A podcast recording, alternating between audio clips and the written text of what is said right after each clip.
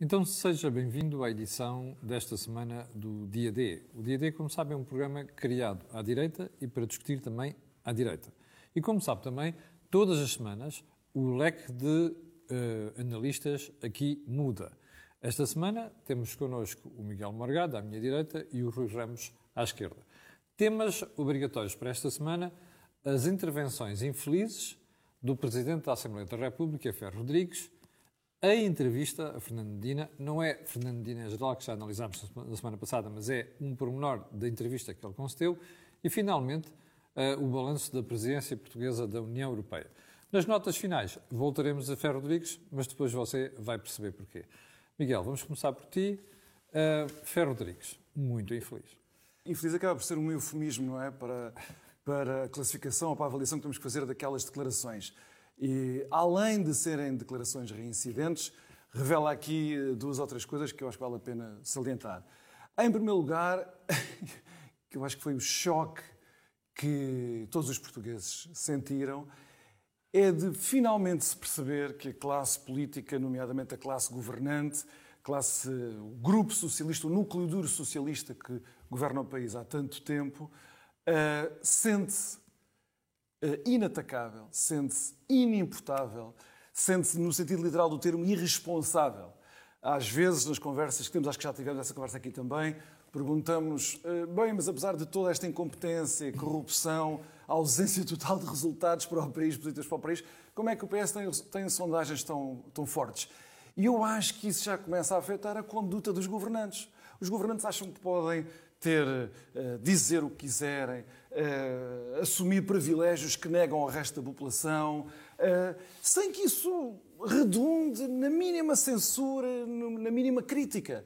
E eu acho que isso é um sintoma muito grave, porque esta descolagem da, do, do, corpo dirigente, do corpo governante relativamente ao resto da população, em primeiro lugar, já reflete uma cultura democrática que já em crise, eh, mas ao mesmo tempo isto vai gerar tensões para, a frente muito acentuadas. Portanto, achas que uh, a intervenção de Ferro Rodrigues, primeiro a apelar a uma a deslocação massiva, é este, é este o termo, de portugueses uh, para o jogo de Sevilha, e depois a reiterar esse convite quando estava na Assembleia da República a despedir-se de deputados, tu achas que isto já revela um descolamento grave em relação àquilo que é a percepção de Gravíssimo, gravíssimo.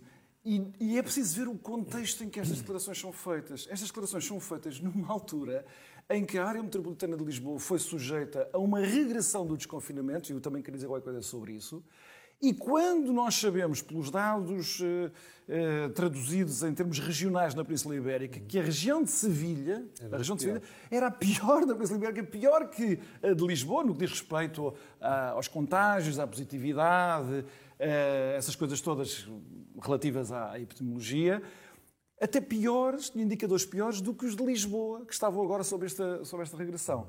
Mas, dito desta maneira, que descredibiliza, como aliás os governantes socialistas são descredibilizados desde o início da gestão da pandemia, eh, desde o início, desde as, as, eh, da, da, diretora da DGS, a, a ministra da, da, Saúde, o primeiro-ministro, o presidente da República, com mensagens totalmente contraditórias, mas, mentiras atrás de mentiras. Mas tu não abres uma exceção para, para a possibilidade de ele ter querido apenas referir-se às pessoas que já estavam vacinadas e queriam deslocar-se? Eu não abro essa possibilidade porque a credibilidade das, destas, destas, destas lidas para estarem a fazer apelos, exortações, com o mínimo de rigor, uh, com o mínimo de racionalidade e lógica, caiu há muito tempo.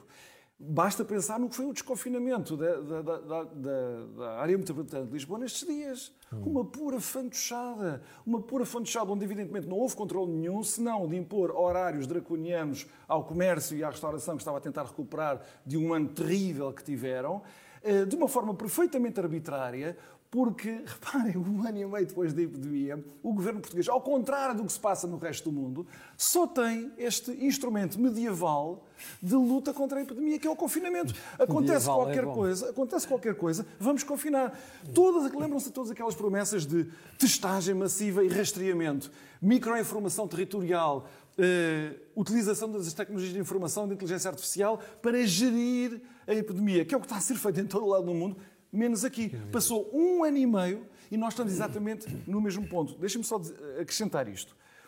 Eh, é preciso dizer-se com toda a clareza, parece que há um receio de se dizer, podemos dizer isso acerca dos Estados Unidos, do Brasil, do Reino Unido, de todos os outros países, menos aqui. A gestão da epidemia eh, desde o início, desde fevereiro de 2020, desde março de 2020 em Portugal, foi um desastre. E já que é inútil fazer as comparações do, do número de, de mortes, por exemplo, em proporção da população, que nos pôs ao nível dos piores do mundo, por exemplo, em janeiro de 2021. Vale a pena ver o que é que aconteceu à economia portuguesa, independentemente do que vai acontecer para a frente, para o futuro. Mas vale a pena ver o que é que aconteceu à economia portuguesa neste período. Foi a maior quebra uh, da União Europeia e de longe relativamente ao segundo classificado.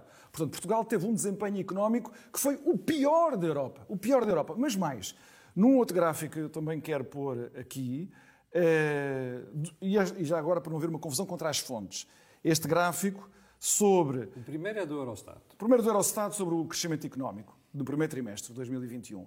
O segundo diz respeito ao colapso do Serviço Nacional de Saúde, medido quantitativamente pelo Eurofound, que é uma agência europeia, é uma fundação, uma agência europeia para a melhoria das condições de saúde e de trabalho uhum. na União Europeia. Portanto, não há cá fake news nem nada disso, é uma coisa harmonizada da União Europeia, credível.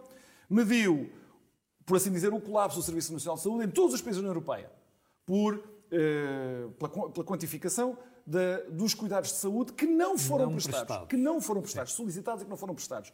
Portugal tem o pior registro a par da Hungria. O pior registro a par da Hungria. Portanto, é uma ficção, é uma farsa dizer-se que a gestão da epidemia foi, foi feliz, foi competente. Aliás, o secretário-geral da, da Juventude Socialista, enfim, mais declarações infelizes, disse que tinha sido a geringonça a vencer a epidemia. Eu acho que isso é uma afronta ao país, uma afronta ao país. Vale a pena nós fazermos este balanço da epidemia, do que é que, tem, do que, é que foi a epidemia, do que é que está a ser ainda e da gestão política uh, da mesma. Hum, já, já volto a ti, Miguel. Rui, esta questão de Ferro Rodrigues, um, além de ser a segunda figura do Estado, é, é, um contrassenso do ponto de vista de questões sanitárias, porque, de facto, como dizia o Miguel, aquela zona era das piores da Europa, se não mesmo a pior. É, é eu, eu creio que este alinhamento, para pegar numa uh, expressão do uh, Miguel, este alinhamento uh, da segunda figura do Estado em relação à situação, quer do país, quer de, dessa região espanhola, uh, eu creio que faz, de, uma certa maneira, faz parte do segredo da abordagem uh, socialista da epidemia. Como assim? Que é fazer de conta que nada se está a passar. nós temos governos no resto do mundo que foram responsabilizados atacados e que estão a ser responsabilizados uh, por resultados que relativamente, isto é, em, em termos da uh, população, não são tão maus como os resultados portugueses. É e temos em Portugal um governo que neste ano uh, e meio que levamos de epidemia tem escapado. E escapado como? Isto é, como é que se escapa a estes números que existem e que nós olhamos, aliás, basta fazer uma pesquisa muito simples, na internet imediatamente aparecem aqueles quadros de comparativos, número de casos, uhum. número de mortes, etc. E além destas uh, comparações da performance do, uh, dos serviços uh, de saúde públicos. Como é que a partir daqui se chega a uma situação em que o governo parece estar a surfar a epidemia simplesmente?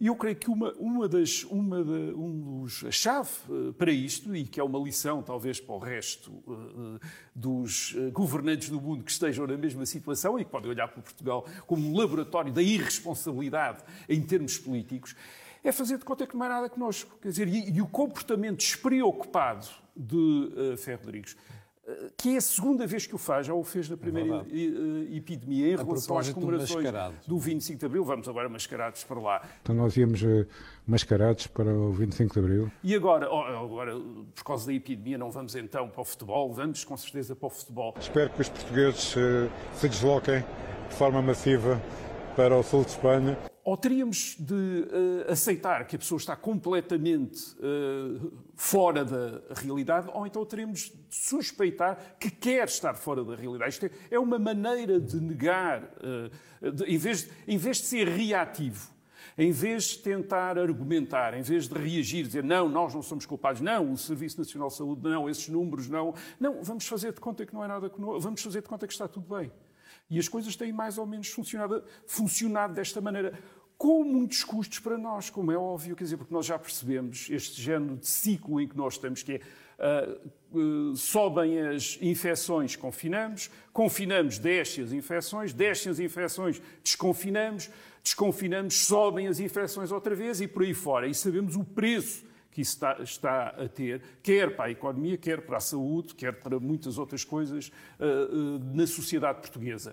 Uh, portanto, um preço terrível, que a única maneira, talvez, que poderia ser pensada como efetiva para uh, combater isto seria uma consistência de mensagens que levasse a uma consistência de comportamentos, isto é, independentemente de estarmos em confinamento ou, ou, ou, em não confinamento, as pessoas comportarem-se de uma maneira, vamos dizer, prudente. Isto é impossível quando, da, na, da parte da, dos responsáveis políticos com mais audiência, isto é, com mais poder para influenciar através das suas mensagens esses comportamentos, temos esta inconsistência total de mensagens. E eu creio que esta inconsistência de mensagens, longe de prejudicar os, os responsáveis políticos, está a ajudá-los Está a ajudá-los no sentido que está a, a, a, a mascarar a situação. Mas como é que tu viste, depois da tentativa de pôr água na fervura do Presidente da República, ainda tentou desculpar dizendo ah, ele referia-se às pessoas que já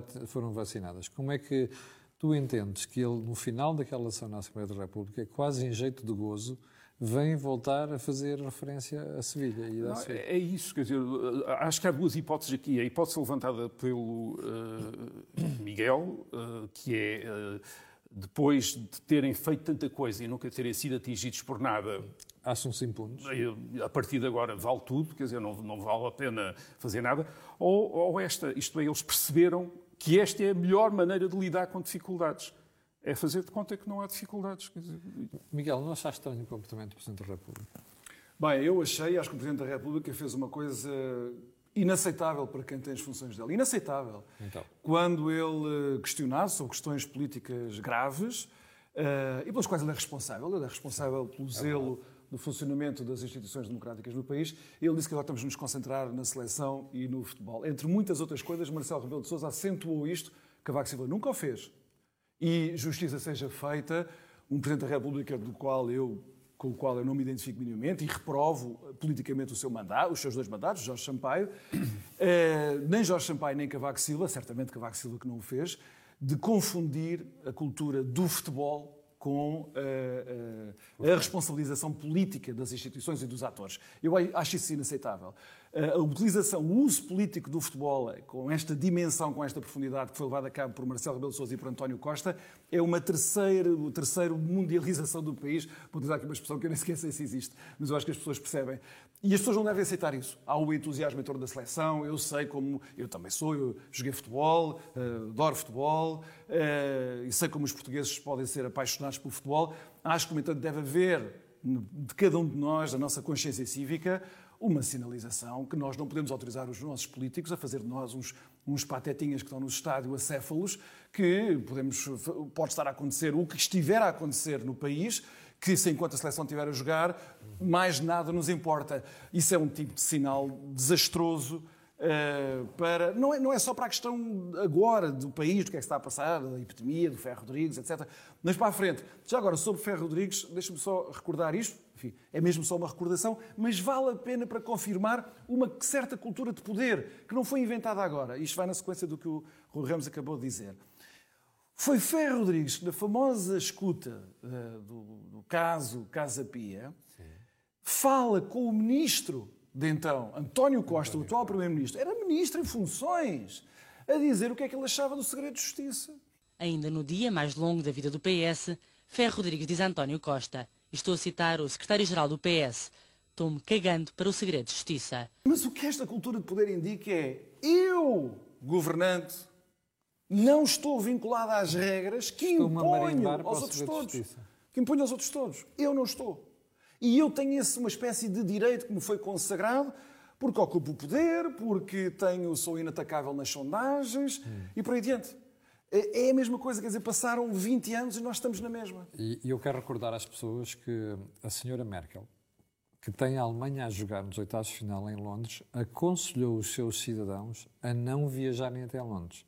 E eu quero também recordar que Londres não tem a taxa de positividade que tem a região de Sevilha. Portanto, veja as diferenças. Rui, ias acrescentar. E, acrescentar uma coisa em relação a esta ideia de que uh, joga a seleção, deve tudo parar. Quer dizer, é imaginar um diretor de um clínico, de um hospital, uh, numa situação de há operações, uh, vir dizer esqueçam as operações, isto, esqueçam é os tratamentos, isto é a hora do futebol. É impossível. Quer dizer, e o Estado, quer dizer, o Estado é este Sim, uh, é, é, um, é, uma instância dizer, que não pode suspender-se perante uma competição desportiva. E, e, ontem à noite tivemos direito a mais uma cena lamentável que foi mal terminou o jogo, eh, quando se ia falar com os comentadores, os três canais viraram-se, agora vamos ouvir as declarações do Presidente da República. Não, e observações sobre o futebol. Não, é, é um, há aí de facto, uma degradação institucional. Exatamente. Uh, não apenas a banalização, da a banalização da figura, mas este apagamento de uma esfera do Estado. Nós às vezes falamos em sentido Estado. Uh, o sentido Estado está associado à reserva de uma uh, esfera de Estado que não se suspende perante um divertimento, perante uma festa, perante um espetáculo, perante, e que se mantém como uma esfera separada de outras uh, atividades sociais. Uh, e é isso que vimos desaparecer aqui. Isto é, de, de repente temos um, uh, figuras, de, figuras de Estado a, a, comentar futebol e a aparecer como comentadores de futebol e a serem tratados enquanto tal pela comunicação social, porque a degradação aqui é uma degradação ajudada por todos os atores do espaço público. Não é apenas a do protagonista, que obviamente é o principal responsável, mas é também daqueles que na comunicação social estão imediatamente disponíveis para o Sim. tratar como um e patrocinam isso. comentador. Você está com o dia D, vamos para o segundo tema porque o tempo urge. Uh, Miguel, ainda querias voltar à entrevista de Fernando Medina. Porquê? É, queria voltar e até porque faz uma sequência perfeita com o que estávamos a, a, agora a dizer. Uh, há pouco, agora quando o Rui acabou a sua intervenção, eu recordei-me que isto que ele disse agora da suspensão do Estado como uma esfera autónoma, que, e, ela, e ela é autónoma porquê? Porque ela encarna um conjunto de valores políticos Exato. e morais. O que se está a dizer é que há valores que não os democráticos, ao contrário do que os políticos batem muito no peito, a dizer que os valores democráticos estão sempre adiante. Não, não. O que estão a dizer é que os valores democráticos subordinam-se a outro tipo de valores.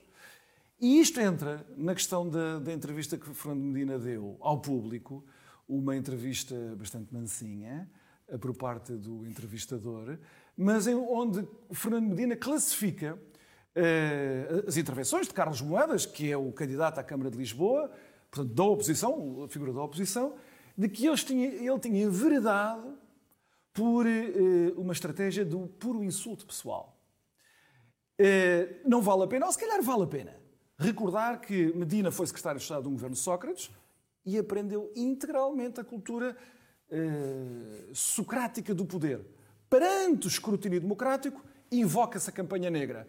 Os mais novos que vêm ao programa se calhar já não se recordarão, mas nós somos mais velhos, lembramos bem como quando apareceram as primeiras tentativas muito tímidas de escrutínio, era meia dúzia de pessoas que faziam perguntas sobre a conduta de José Sócrates, sobre a incompetência do governo, sobre as escolhas suspeitas daquele governo. E imediatamente era uma cabala, uma campanha negra, e isso foi utilizado por uma grande parte da comunicação social e pelos aliados do Partido Socialista naquela época. Isso nunca desapareceu. Nunca desapareceu. O que Fernando Medina está a dizer é que escrutínio democrático, quando aplicado a ele, é insulto, é insulto pessoal. E não é por acaso. Porquê? Porque quem não reconhece que é responsável politicamente no exercício das suas funções, é óbvio que tem que encarar qualquer crítico, qualquer escrutínio como insulto pessoal. Portanto, por um lado, há o puro oportunismo de se invocar campanhas negras para tentar despertar as atenções, mas ao mesmo tempo há, uma vez mais, um aspecto muito importante da cultura de poder, que é este: como nós não somos responsáveis por nada, se alguém nos critica, pede a nossa demissão, isto só pode ser insulto pessoal. Nós estamos a falar num contexto de maior gravidade da conduta do Presidente da Câmara. E reparem que, à data de hoje, já não é só a extrema gravidade, se tem posto em risco a segurança de, uh, de, pessoas que aproveitaram a liberdade que se pensava existir em Lisboa para se manifestar contra regimes particularmente sinistros. Uhum. É a sequência de mentiras e de desresponsabilização que eu desde então. Fazer um, só uma timeline muito rápida. Primeiro, era um procedimento que tinha sido eh, detectado em abril, tinha envolvido só duas, aquelas duas ou três pessoas e que, afinal de contas, já tinha sido corrigido. Entretanto, nós soubemos que, afinal de contas, foram 50 e tal manifestações onde, cujos participantes tiveram os seus dados pessoais partilhados com. E que a situação se agravou a partir de 2018. A situação agravou-se em 2018, mas ainda, quer dizer, eu já nunca mais saía daqui se fôssemos fazer o timeline todo. Eu só queria salientar este. É que a conclusão disto tudo não é só uma auditoria que é uma farsa, uma auditoria interna a ele próprio, em que Medina faz uma auditoria a si mesmo, eh, e já toda a gente percebeu os defeitos que ele tinha, mas encontrar-se o bode expiatório no encarregado uh, de, da proteção de dados. de dados. As pessoas talvez não saibam isto, mas o Regulamento Geral de Proteção de Dados, que é uma, é uma integra o direito europeu, portanto não é só uma vinculação nacional, é uma vinculação europeia, uh, e o Parlamento Europeu já disse que houve violação do direito europeu por Fernando Medina, pela Câmara Municipal de Lisboa. Portanto, aquele delito, aquele crime já foi cometido, já ninguém tem dúvidas sobre isso. Mas vejam bem, a consequência, é, o Regimento Geral da Proteção de Dados diz que cada entidade pública tem de escolher um funcionário que estará exclusivamente dedicado à questão da proteção de dados. A Câmara Municipal de Lisboa também tem um. O que é que Fernando Medina fez? E a exonerá-lo. Ora, à luz da lei, da lei portuguesa e europeia, tal Regulamento Geral da Proteção de Dados, é ilegal, ilegal responsabilizar o tal encarregado da proteção de dados pelas decisões más práticas, e seja o que for que acontece, ao nível da chefia. De acordo com a lei, quer Fernando Medina queira, quer não, a lei, volto a dizer, europeia, numa entidade pública, é a autoridade máxima do gabinete que é responsável quando há uma violação da lei. E depois, Carlos Moedas enverdou pela estratégia do insulto pessoal. Há uma coisa que Moedas tem dito que é verdade em grande medida, a Câmara de Lisboa já não tem hoje um Presidente da Câmara, porque demitiu-se, ele autodemitiu-se das suas responsabilidades como Presidente da Câmara. Deixa-me vir aqui o Rui. Eu, eu, Medina. O Fernando Medina fez também uma outra uh, afirmação extraordinária, uh, que foi, uh, se eu me tivesse demitido, Exatamente. não resolveria nada. É verdade. Isto é incrível, porque a demissão para ele é, uma, é um é um expediente. Eh, a ideia de que uh, possa haver uma sanção depois do mal estar feito Exatamente. para responsabilizar quem praticou ou quem deixou praticar os atos do qual, resul, do qual resultou esse mal é uma coisa que não cabe na cabeça dele. Isto é, ele só admitiria, portanto, demitir-se se da demissão dele fossem resolvidos todas as consequências daquilo que o Miguel muito bem chama que é a demissão dele anterior. Porque Fernando, eh, Fernando Medina entrou aqui não apenas com o clássico, não sei, não sabia, mas não tinha de saber, que é uma coisa completamente diferente. E ele, agora, o que, o que foi curioso uh, durante este tempo foi que o que não tinha que saber, porque é que ele não tinha que saber? E isso mudou constantemente.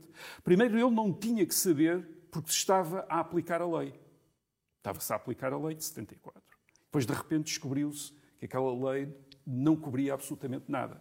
E então mudou. Ele não tinha que saber porque não se estava a aplicar a lei. Isto é, o, o, o contrário. Não se estava a aplicar a lei, não se estava a aplicar as diretivas do Presidente da Câmara Exato. em 2013 uh, e, portanto, e daí a culpa era do funcionário que não estava a aplicar aquelas diretivas, uh, que, não estava aplicar, que não aplicou a diretiva. Agora, isto faria sentido se nós estivéssemos a falar de um caso isolado. Isto é, de um, portanto, ou, de um acidente, ou então de alguém que estivesse a, a, a, agir por dolo. Quer dizer, imagina. Mas foram dezenas de comunicações. Agora, foram, era um procedimento, era um protocolo. Tinha havido queixas em, em 2019. Portanto, o não, o não não é só ele não saber, ele tinha de saber. Esse é que é o ponto. Ele tinha de saber. E se não soube, é porque falhou nas suas, uh, na sua função. E, portanto, isto levanta a questão do que é que o Presidente da Câmara tem ou não tem que saber, não apenas nesta área, mas numa uma outra série de áreas. É que, repara, oh, Camilo, só para, só para acrescentar, é outro argumento que foi usado por alguns defensores do uh, Fernando Medina foi também isto não tem, afinal isto não tem importância porque as pessoas até vão para as manifestações, dão a cara, portanto já estão identificadas. Ah, ora bem, que importância é que isto tem? Nada. Bem, se primeiro uma coisa que em relação a, a, a este assunto, quer na Europa, quer em Portugal, se faz tanto barulho, proteção de dados, afinal não tem importância nenhuma, o que, sobre as outras coisas em relação às quais se faz igual barulho, urbanismo, uh, saneamento básico, etc. Essas coisas também têm importância. E em relação a essas coisas, o que é que o Presidente da Câmara Municipal tem que saber sobre essas coisas. Isto é, se ele não tem saber, que saber sobre a então, segurança dos cidadãos, o que é que tem que saber sobre o urbanismo, o que é que tem de saber sobre saneamento básico, o que é que tem de saber sobre uma quantidade de outras coisas que uh, têm a ver com a vida municipal. É muito difícil conceber que alguém com esta cultura com esta visão das coisas, possa continuar à frente de uma Câmara Municipal. Esse é que é o ponto. Vamos seguir para o ponto seguinte, o balanço da presidência da União Europeia durante a qual Portugal presidiu ou exerceu de janeiro deste ano a junho. Miguel, qual é uh, o adjetivo mais adequado? Uh, para escolher um adjetivo, eu diria que uh, a presidência foi um fracasso para as expectativas que tinham sido criadas. Em primeiro lugar, é preciso dizer que os políticos e os nossos políticos socialistas não perderiam a oportunidade, querem sempre fazer das presidências do, uh, do Conselho da União Europeia um, um, grande momento de propaganda. E é preciso dizer às pessoas que às vezes são induzidas em erro por esta designação pomposa de presidência. António Costa não teve a mandar na União Europeia durante estes seis meses. Como de resto, como de resto vale a pena dizer, o presidente do Eurogrupo, quando foi Mário Centeno presidente do Eurogrupo, parecia que ele é que ia mandar no Eurogrupo. Ele aqui mandar. Isso é mentira. É um secretariado. Mário Centeno, tal como Dijsselbloem antes dele, Sim. foi um secretário do Eurogrupo. Depois havia os outros a fazer as decisões. E Portugal, ele como Ministro das Finanças português, era o Ministro das Finanças de um país pequenino, que ainda por cima, sempre de mão estendida, não é propriamente quem tem mais autoridade para mandar. António Costa foi exatamente a mesma coisa. Mas foi um fracasso então porquê? Porque não foi simplesmente uma coisa indiferente. Em primeiro lugar, eh, a maior parte das decisões decisivas tinham sido tomadas em 2020, nomeadamente o endividamento público da União Europeia e até o brilharete que António Costa queria fazer com a Cimeira Social. A Cimeira Social, da confirmação de, eh, do pilar social da, da, União Europeia, quer dizer, de conferir um conjunto de direitos sociais uh, para o espaço da União, tinha sido firmado, esse grande compromisso tinha sido firmado em 2017 na, na, na Cimeira de Gotemburgo.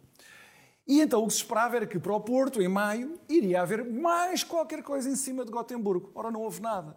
Houve uma declaração de princípios vagos, com os quais toda a gente eh, estará de acordo, e que não inscreve minimamente os meios para alcançar esses fins. Portanto, palavras vazias. Pior, pior. A organização da Cimeira do Porto, essa Cimeira Social, deu aso, isso não foi muito comentado aqui em Portugal, mas vale a pena falar nisso, a uma carta de 11 chefes do governo da União Europeia a dizer política social não é para centralizar na União Europeia. Política social faz parte da competência Estados. dos Estados. Uh, e, portanto, houve ali uma tensão uh, uh, grande, que depois, claro, para efeitos mediáticos se diluiu, mas este é um problema com que nós vamos ter de contar daqui para a frente. A epidemia acelerou a tendência de uma parte dos Estados-membros para ir centralizando poderes, para ir homogeneizando o espaço da União ao arrepio, se for necessário, da vontade democrática dos povos.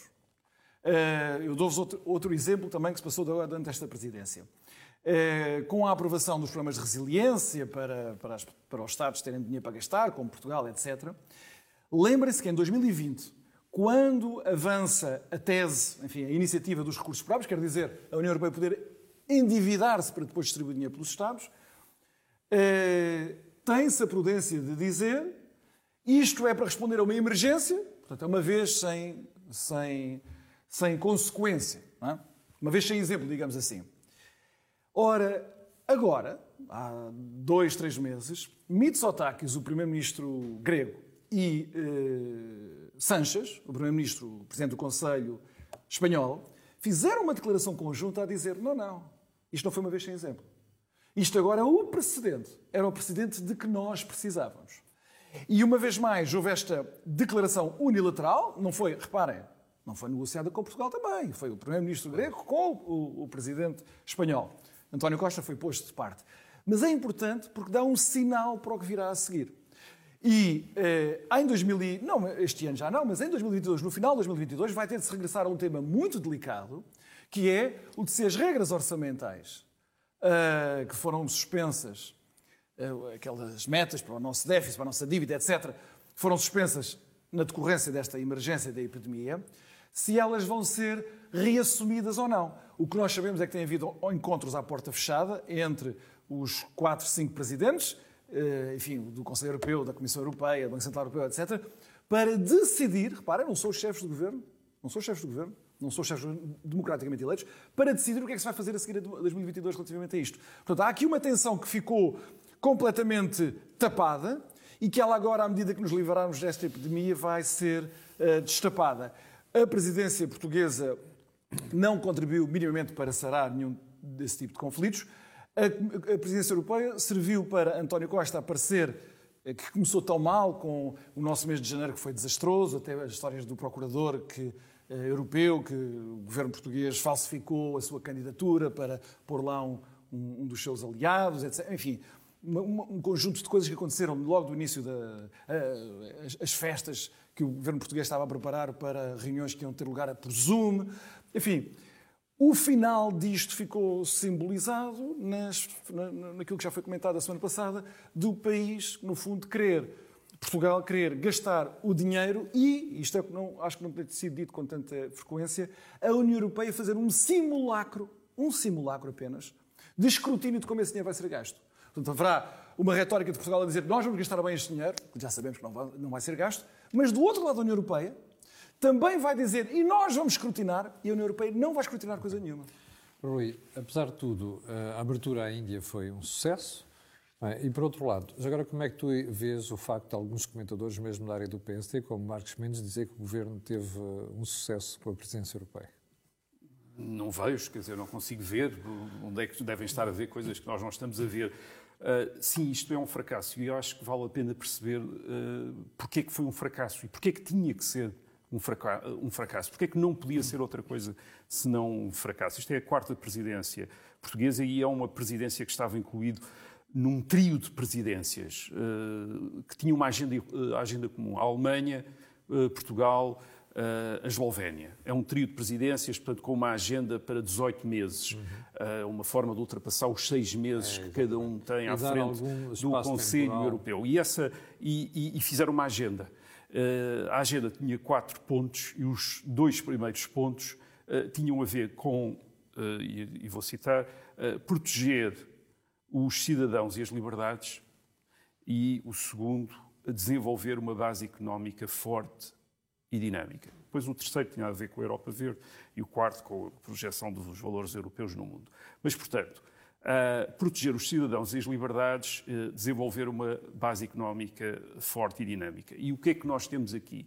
Uh, em relação ao primeiro ponto, temos uh, o Parlamento Europeu uh, a escrever à Câmara Municipal de Lisboa uh, por, na capital deste Estado que se propõe proteger, ou neste Estado cuja presidência da União Europeia se propõe proteger os cidadãos e as liberdades, ter sido violado o uh, direito europeu, precisamente nesta matéria de proteção Sim. dos uh, direitos uh, dos cidadãos e das suas liberdades. Portanto, esse é o, isto é um país em degradação tem este tipo de agenda. Em relação ao desenvolvimento desta base económica uh, forte e dinâmica, tivemos aquela cena do uh, primeiro-ministro a agarrar o cheque de, da Presidente da Comissão Europeia a dizer se já pode ir imediatamente ao banco, isto é, a oficialização do estatuto do país pedinte e uh, dependente. Portanto, o que nós temos aqui é um país em divergência em relação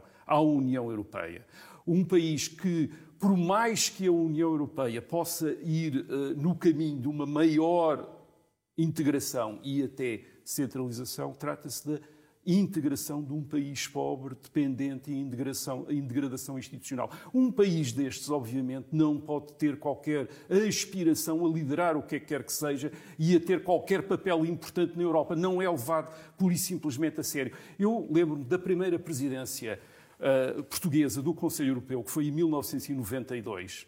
Uh, eu estava uh, no estrangeiro então e por acaso conhecia um funcionário da Comissão Europeia em Bruxelas que me deu algumas ideias sobre esse semestre europeu. Ele disse-me que tinham ficado todos, vamos dizer, tocados, comovidos em Bruxelas pelo esforço que Portugal tinha feito para fazer um bom papel, isto é, para dar a ideia, em 1992, de que um país que tinha uh, uh, entrado na, comunidade, na, então Comunidade Económica Europeia uh, seis anos, apenas seis anos antes, seis anos depois já com a União Europeia, isto é, o ano 92 é o ano do Tratado de Maastricht, Sim. etc. Um país que estava a tentar dizer nós somos como vocês, nós também conseguimos fazer o, tratar do expediente, tratar das coisas, assumir responsabilidades, etc.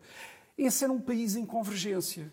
É era um país em convergência, atrás do qual não tinha apenas a vontade natural dos responsáveis políticos de uh, darem uma boa, uh, de criarem uma boa impressão, mas tinha atrás de si um país que estava a convergir, estava a convergir economicamente, estava a convergir uh, institucionalmente através da aplicação da legislação europeia. Isso Nós, neste momento, temos um país em divergência e que é percepcionado notoriamente como um país, como um país em, notória, em notória divergência. Um país desses não é levado a sério e pode fazer as figuras que faz. As figuras que faz são geralmente as tristes. É? Bom, vamos então para as notas finais. Atenção ao tempo. Só uma coisa muito rápida sobre porque é que se alguns uh, comentadores designam de sucesso. É muito fácil perceber. Há um jogo mediático que tem acolhimento em Portugal, que é, olha, um dos nossos a ser escutado pelos outros.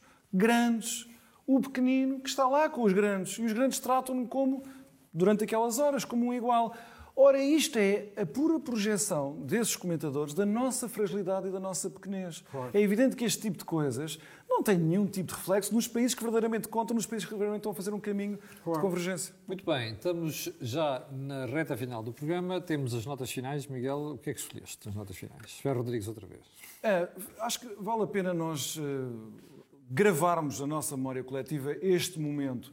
Eu fui deputado entre final, enfim, outubro de 2015 e outubro de 2019, portanto, quatro anos, em que o Presidente da Assembleia da República foi Ferro Rodrigues. E, na altura, ele foi eleito pelo Bloco de Esquerda e Partido Comunista. Portanto, nós devemos, o país deve uh, ter Ferro Rodrigues como número dois de, enfim, na hierarquia do Estado. Inicialmente, em 2015, na votação, porque o PS teve um grupo parlamentar muito pequenino nas eleições de 2015, como sabemos, eh, foi o Bloco de Esquerda e o Partido Comunista que permitiram a eleição de Ferro Rodrigues. Ferro Rodrigues foi um muito mau Presidente da Assembleia da República. Ou seja, isto é uma espécie de cereja no bolo, não é um deslize de Ferro Rodrigues. Ferro Rodrigues teve sempre uma conduta da maior parcialidade para com o, o, o Partido do Governo, o Partido, o Partido Socialista.